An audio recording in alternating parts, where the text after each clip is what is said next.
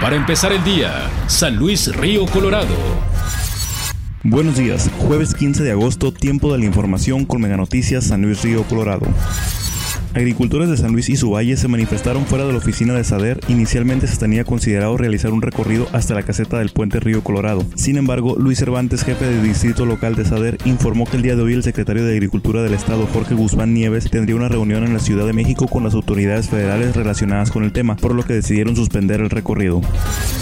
A pesar de no denotarse un movimiento social en cuanto a la situación migratoria en San Luis Río Colorado, Martín Salgado Ames, presidente de la Casa del Migrante La Divina Providencia, declara que se encuentran en espera alrededor de 1.030 personas provenientes de África, Cuba, Eritrea, Guatemala, Turquía, entre otros, para cruzar hacia Estados Unidos. Por ello declara que lo dicho primeramente por el secretario estadounidense Mike Pompeo sobre dar un plazo de 45 días para regularizar el tráfico migratorio ayudó a crear un control.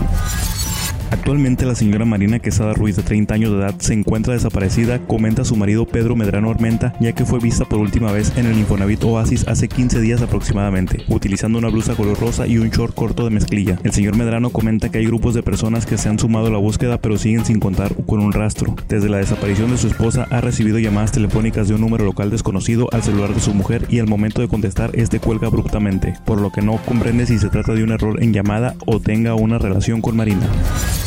Debido a la reciente homologación de 10 dígitos en la marcación telefónica eliminando los prefijos 044, 045 y 01, actualmente se encuentran desactivados los botones de pánico que hay en la ciudad, por lo que es necesaria una reprogramación, la cual se estará realizando en las próximas semanas. El C5 se estará comunicando con las personas, escuelas y empresas que cuenten con un botón de seguridad, por lo que se pide que cuando se presenten a realizar la programación pidan que el personal se identifique para evitar algún tipo de extorsión por personas ajenas a la organización.